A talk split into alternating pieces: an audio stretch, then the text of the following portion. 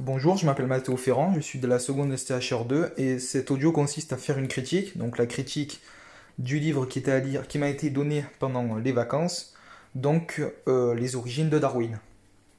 Donc je vais diviser cet audio en trois parties, les points positifs, les points négatifs, ainsi que euh, une petite conclusion pour finir.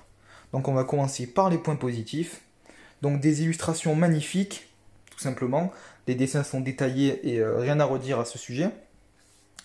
Un langage euh, familier qui est donc très facile à comprendre pour la plupart des lecteurs, donc aucune difficulté de compréhension au niveau du langage qui est utilisé.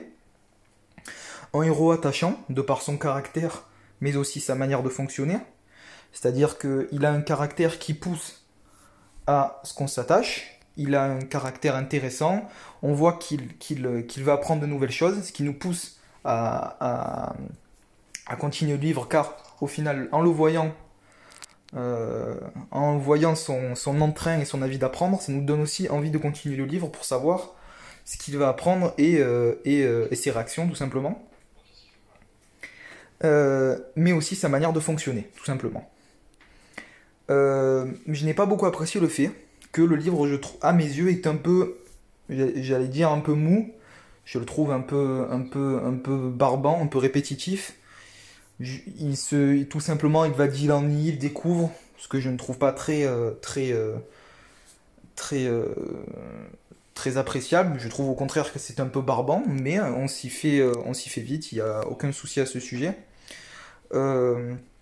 Le seul, point négatif, le seul point négatif que j'ai pu trouver, un autre point positif, je trouve l'histoire excellente.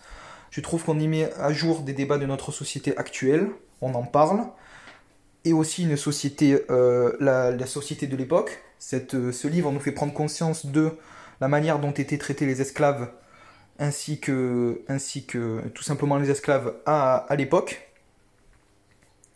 Et donc pour finir, un petit, un petit résumé.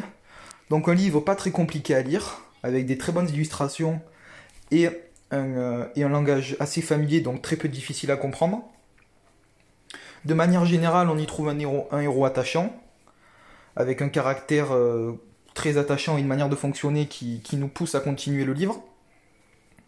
Malheureusement, le livre est un peu barbant, un peu trop répétitif. Et voilà. Donc euh, c'était ma critique sur les origines de Darwin. J'ai trouvé ce livre très bien. Voilà.